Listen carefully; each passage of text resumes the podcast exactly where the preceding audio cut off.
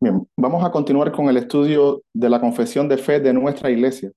Recuerde que este documento no es un documento que compita con el principio de sola escritura.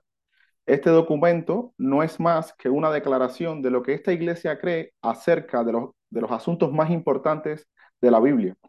Pregunte a cualquier hermano o a cualquier iglesia no confesional acerca de algún tema de la Biblia y ellos te van a dar su parecer. Entonces, en realidad, la diferencia no está entre los que son confesionales o no lo son. Todos tienen una confesión que declarar. La diferencia radica en aquellos que tienen confesiones particulares y privadas y los que las tienen públicas. Hermanos, nosotros pensamos que es más honesto hacer estas declaraciones públicas para que todos puedan juzgar por las escrituras si aquellas cosas que son creídas entre nosotros son ciertas. Además, hemos demostrado por las escrituras la legitimidad de una confesión y la utilidad para una iglesia.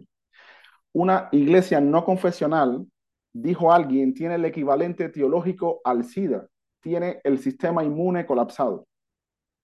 La semana pasada nosotros comenzamos a estudiar el primer capítulo acerca de las Sagradas Escrituras.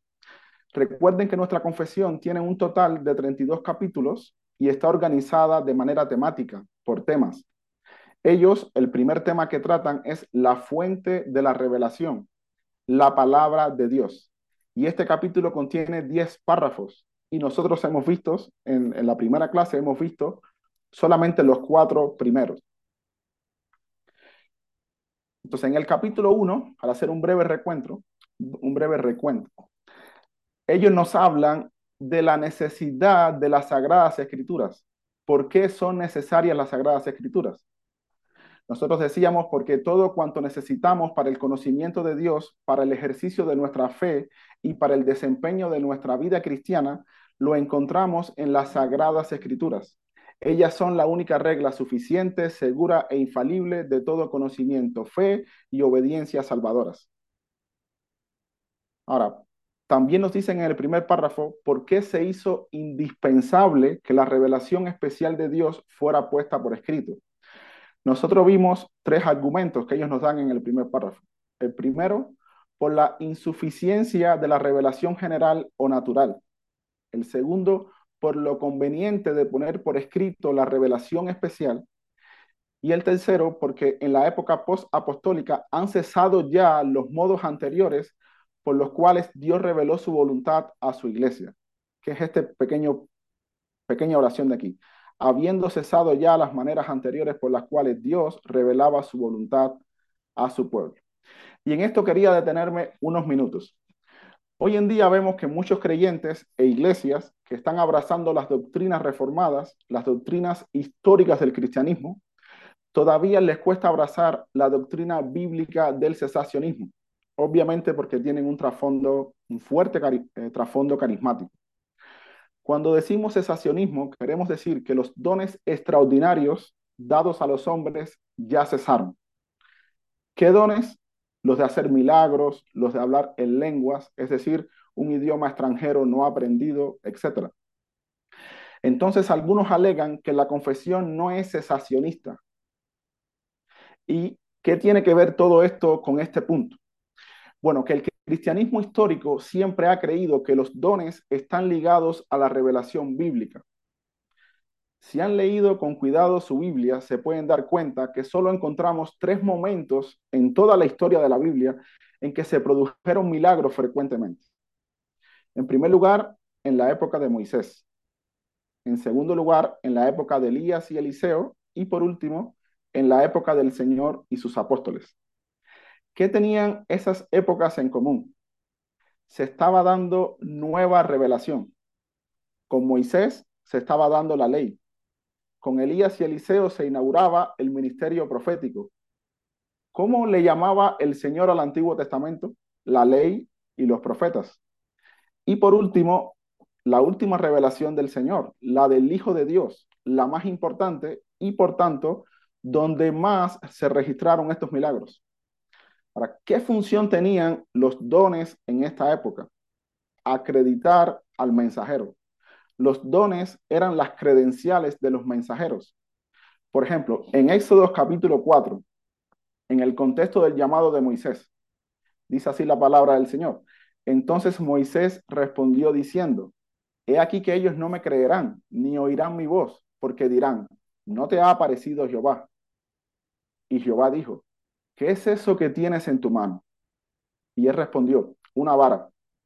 Él le dijo, échala en tierra. Y él la echó en tierra, y se hizo una culebra. Y Moisés huía de ella. Entonces dijo Jehová a Moisés, extiende tu mano y tómala por la cola. Y él extendió su mano y la tomó y se volvió vara en su mano. Por esto creerán que se te ha aparecido Jehová, el Dios de tus padres, el Dios de Abraham, Dios de Isaac y Dios de Jacob. Estos milagros, estos milagros eran su carta de presentación como profeta de Dios. En Hebreos capítulo 2, versículo del 3 al 4, dice el autor, ¿cómo escaparemos nosotros si descuidamos una salvación tan grande, la cual, habiendo sido anunciada primeramente por el Señor, nos fue confirmada por los que oyeron, testificando Dios juntamente con ellos, con señales y prodigios y diversos milagros y repartimientos del Espíritu Santo según su voluntad. Aquí vemos tres tipos de personas diferentes. Primero el Señor, luego los que oyeron, es decir, los apóstoles, y luego el resto, los creyentes en hebreos y todos nosotros. ¿Con quién estaba testificando Dios? Con los segundos, él estaba testificando con los segundos, con los apóstoles, los encargados de poner el fundamento, y esos milagros y esas señales eran sus credenciales. Entonces, nuestra confesión de fe, de acuerdo con el cristianismo histórico, sí es cesacionista. No esperamos nueva revelación y, por tanto, no esperamos más dones extraordinarios. Esto con respecto al párrafo número uno. Luego, en los párrafos 2 y 3, los autores nos hablan de la identidad de las escrituras. Entonces, de manera positiva, nos dicen en el párrafo 2 lo que sí es la Sagrada Escritura, que son los 66 libros que tenemos todos nosotros en nuestra Biblia, los 39 del Antiguo Testamento y los 27 del Nuevo Testamento, y luego ellos nos dicen lo que no es las Sagradas Escrituras. Bueno, ahí hacen referencia a los libros apócrifos, que no deben aceptarse como inspirados por Dios. Luego nosotros fuimos en el párrafo 4 la autoridad de las Sagradas Escrituras.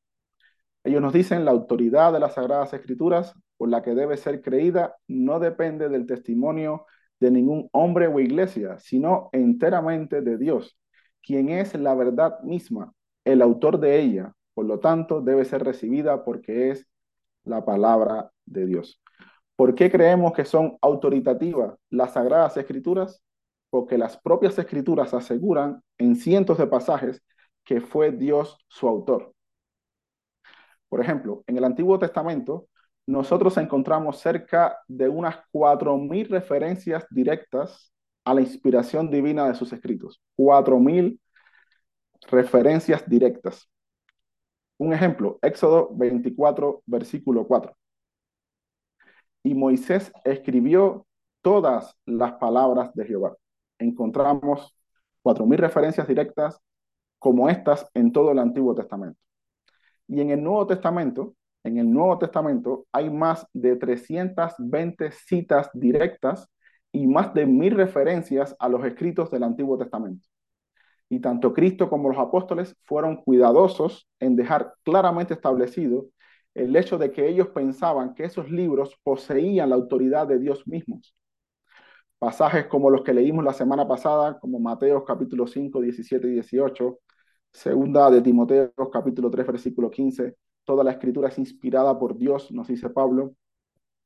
Segunda de Pedro capítulo 1, versículo 19 y 21, dice el apóstol, porque nunca la profecía fue traída por voluntad humana, sino que los santos hombres de Dios hablaron siendo inspirados por el Espíritu Santo. Las escrituras dicen de ella misma que son la palabra de Dios, que son inspiradas por Dios. En este punto, alguien puede decir, ah, pero mi hermano, este argumento no tiene validez, porque este es un argumento circular. Ustedes dicen que la Biblia es la palabra de Dios porque ella dice que es la palabra de Dios, pero eso no es un buen argumento. Hay al menos dos cosas que debemos decir al respecto. Lo primero es que si bien no es una prueba inequívoca de su inspiración en que la Biblia diga de sí misma que es inspirada, sí sería altamente sospechoso que no lo dijera. Si la Biblia es la palabra inspirada de Dios, lo mínimo que podemos esperar de ella es que afirme categóricamente que ella es la palabra inspirada de Dios. En segundo lugar, es perfectamente apropiado que busquemos primero en la Biblia lo que ella dice de sí misma. Por ejemplo, supongamos que alguien se conecta a nuestra reunión de Zoom buscando a Yusnet Bacallao porque tiene que entregar una herencia. Entonces yo le digo, yo soy Yusnet Bacallao.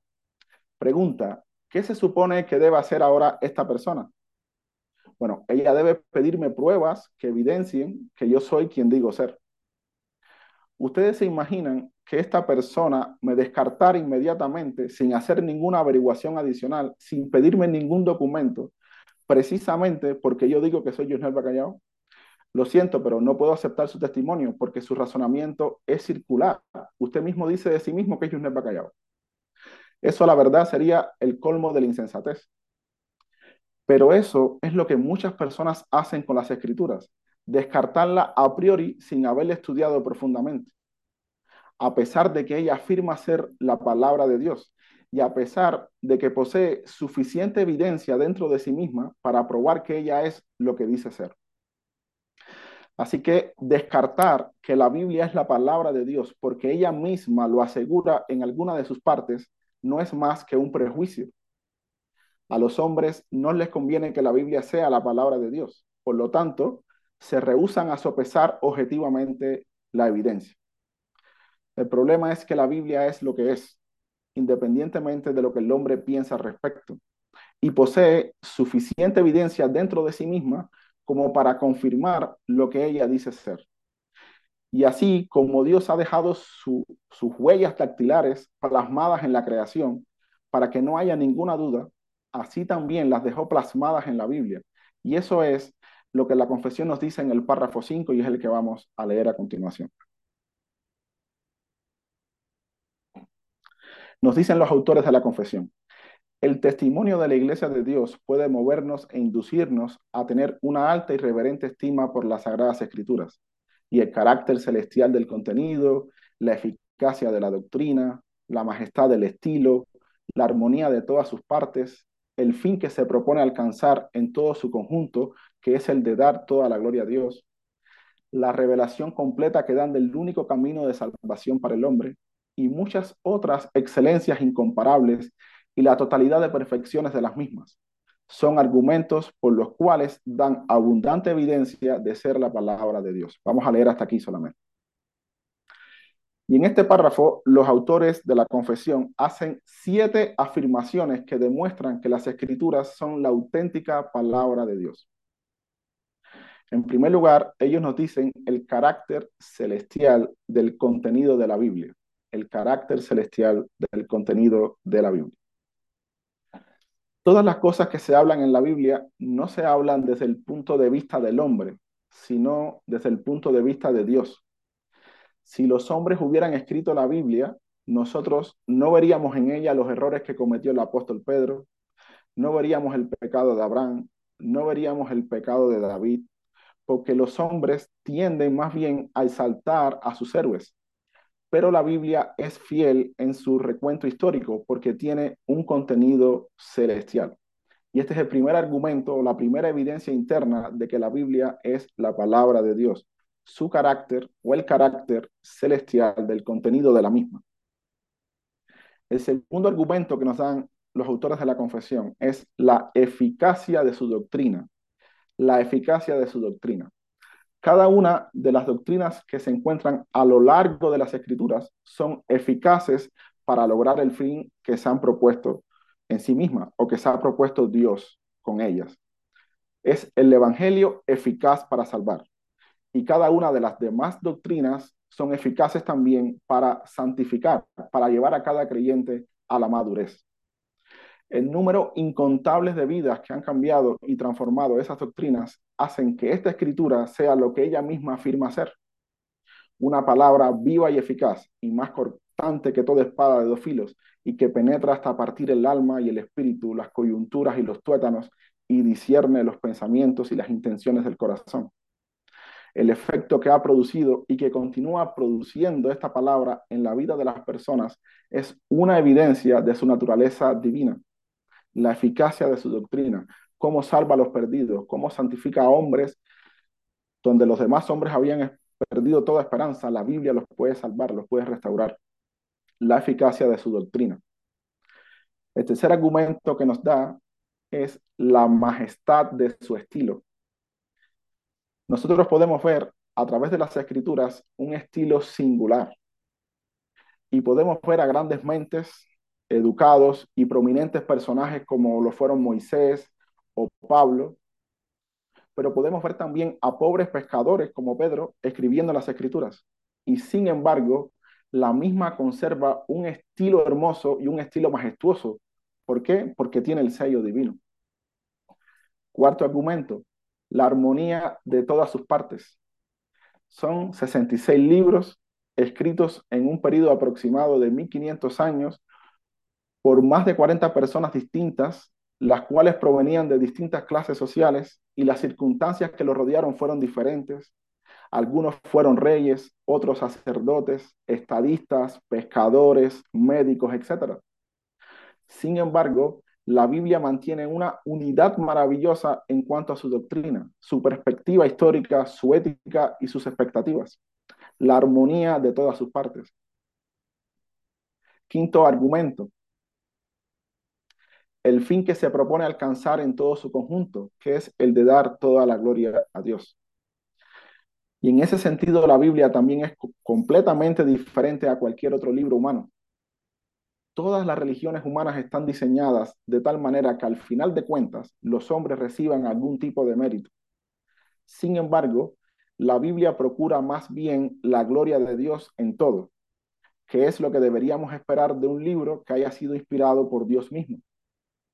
Como dijo alguien, la Biblia no la pudieron escribir hombres buenos, porque la Biblia dice que los hombres son malos, pero tampoco la pudieron escribir hombres malos, porque lo que hay escrito ahí es bueno.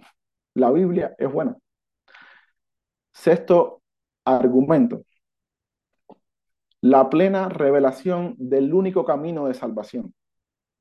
El plan de salvación que la Biblia revela no solo es perfecto de principio a fin, sino que posee un grado tal de complejidad que jamás pudo haber sido inventado por un hombre. Sobre todo tomando en consideración que no es presentado en forma de ensayo en uno de sus libros, sino que su entramado se desarrolla a través de una historia narrada en 66 libros distintos. La plena revelación del único camino de salvación. Y, y en séptimo lugar, y como último argumento, nos dicen, y muchas otras incomparables excelencias y plenas perfecciones de las mismas. Muchas otras incomparables excelencias. Como por ejemplo las profecías, las profecías de la Biblia. Voy a citar algunos textos sin leerlo, Isaías 53, Miqueas capítulo 5, versículo 2, Daniel capítulo 19, versículo 25 al 27, Jeremías capítulo 23, versículo del 5 al 6, Salmo 16, versículo del 8 al 11, cinco libros distintos. Se nos habla cientos de años antes de un rey, del lugar en el que nacería el mismo, de la familia de la que vendría, cómo sería recibido por su pueblo, el hecho, el medio y los detalles en torno a su muerte, las circunstancias específicas en cuanto a su sepultura, su resurrección y la victoria luego de su resurrección. Estas profecías fueron cumplidas con la más exacta precisión por Jesús de Nazaret. ¿Cómo fue que cientos de años antes, estos hombres que vivieron en tiempos diferentes, o en circunstancias diferentes pudieron profetizar estas cosas, las cuales se cumplieron perfectamente en la vida de Jesús. Mis hermanos, la única respuesta sensata, la única respuesta posible es que la Biblia es la palabra inspirada de Dios. Pero después, después de todo esto, puede que alguien se esté preguntando, bueno, si la Biblia tiene tantas evidencias y es tan exacta como dicen, ¿Por qué tantas personas rehusan creer en ella? ¿Por qué tantas personas niegan su inspiración? Y esto nos lleva a la última parte de, nuestro párrafo. donde se nos habla de la necesidad del testimonio del Espíritu Santo para la aceptación de las escrituras como la palabra de Dios. Ellos dicen, estamos acá. Sin embargo, o sea, a pesar de todos esos argumentos, sin embargo, nuestra plena persuasión y certeza de su verdad infalible y su autoridad divina provienen de la obra interna del Espíritu Santo, quien da testimonio en nuestros corazones por medio de la palabra y con ella. El problema del hombre pecador con la escritura no se encuentra en ningún defecto que haya en la Biblia, sino en el pecado humano que lleva al hombre a rechazarla. Como bien señala Waldron, la depravación humana pervierte el esfuerzo intelectual humano, hace que los hombres detengan la verdad y de esa manera los ciega a la luz de la revelación divina. Por tanto, el Espíritu Santo es quien tiene que capacitarlos para que puedan ver y entender la verdad espiritual. En otras palabras, es el Espíritu Santo y no ningún argumento externo el que convence y da certeza al corazón del hombre de que la Biblia es la verdad infalible y la única autoridad divina. Así que resumiendo, y para que quede claro la temática de estos dos párrafos, el 4 y el 5, en ellos se nos habla de la autoridad de la Biblia. En el primero se nos dice por qué son autoritativas. Respuesta, porque Dios es el autor de ellas. Y en el párrafo 5 ellos nos explican cómo podemos saber que Dios es el autor de ellas. Para ellos nos representan siete argumentos o evidencias internas y nos advierten que a pesar de ellas, nuestra plena persuasión y certeza de la verdad infalible y de la autoridad divina de las escrituras provienen solamente de la obra interna del Espíritu Santo, quien da testimonio en nuestros corazones por medio de la palabra y con ella. Ahora, con respecto al párrafo número 6, ellos nos van a hablar ahora de su suficiencia, la suficiencia de las escrituras. Ellos nos dicen, todo el consejo de Dios tocante a todas las cosas necesarias para su propia gloria, la salvación del hombre, la fe y la vida, está expresamente expuesto o necesariamente contenido en las Sagradas Escrituras, a las cuales nada en ningún momento ha de añadirse ni por nueva revelación del Espíritu, ni por las tradiciones de los hombres. Sin embargo, reconocemos que la iluminación interna del Espíritu de Dios es necesaria para un entendimiento salvador de las cosas reveladas en la palabra, y que hay algunas circunstancias tocantes a la adoración de Dios y al gobierno de la Iglesia comunes a las acciones y sociedades humanas, que han de determinarse conforme a la luz de la naturaleza y de la prudencia cristiana, según las normas generales de la palabra que han de guardarse siempre. Hay tres cosas que los autores de la confesión señalan en este párrafo con relación a la suficiencia de las escrituras. En primer lugar, ellos nos hablan del alcance de su suficiencia. Cuando decimos que la palabra de Dios es suficiente, es necesario que seamos más específicos y establezcamos con precisión el espectro o el foco de esa suficiencia, porque al declarar que algo es suficiente, estamos señalando que cumple a cabalidad un propósito determinado. Una cosa es suficiente cuando llena a plenitud el propósito de su existencia. Por lo tanto, cuando afirmamos que la palabra de Dios es suficiente, debemos preguntarnos ahora, ¿suficiente para qué? ¿Es suficiente la escritura para aprender matemáticas, por ejemplo? ¿O es suficiente para aprender arqueología? La respuesta es no. Para aprender estas cosas tienes que ir a la universidad. Pero ¿para qué sí es suficiente la escritura? Los autores de la confesión declaran que la escritura es suficiente para todo el propósito redentor de Dios en Cristo, para llevar a un hombre pecador al arrepentimiento y a la fe, pero también para guiarlo en el curso de su vida y para que pueda vivir glorificando a Dios en todo cuanto hace. Vamos a suponer que aquí tenemos un médico cristiano, aquí los tenemos, pero aparte de eso, eh, aparte de sus responsabilidades como médico, que también estén casados, también tenga dos hijos adolescentes, por ejemplo, la palabra de Dios no enseñará a este hombre cómo llegar a un diagnóstico acertado o qué medicamentos suministrar en un caso determinado, porque la Biblia no es un libro de medicina. Pero todo lo que este hombre necesita para ser salvo, glorificar a Dios y vivir una vida bienaventurada como un individuo cristiano, en el, ejercicio de su profesión como médico, como padre, como esposo, como miembro de una iglesia, como ciudadano de una nación, todo cuanto necesita, este hombre lo encontrará en las escrituras. Todo lo que él necesita en este sentido, todo lo va a encontrar aquí en la Biblia. Y a eso es que nos referimos cuando decimos que la escritura es suficiente. Ahora, los autores de la confesión también nos señalan el modo de esa suficiencia. No hay nada que sea necesario para nosotros como cristianos, nada que tenga que ver con nuestra salvación, que tenga que ver con nuestras almas, con el desempeño de nuestra vida espiritual, con nuestro servicio a Dios, que no se encuentre en las escrituras. Pero el modo en que se encuentra puede ser explícito o implícito. Hay cosas en las escrituras que están expuestas de manera muy explícita, como es el hecho de algunos deberes cristianos, como el orar unos por otros, el no dejar de congregarnos, etc. Y hay otros que están expuestos de manera implícita, como es en la vida de David, por ejemplo. ¿Cuántas lecciones espirituales no aprendemos de la vida de este hombre? ¿Cuántas aplicaciones no podemos traer a nuestras propias vidas cuando vemos el fracaso de este hombre en, en su rol como padre, en la crianza de sus hijos, etcétera? No todo lo que aprendemos en la palabra de Dios está de manera explícita, hay otras que aprendemos de manera implícita en la misma.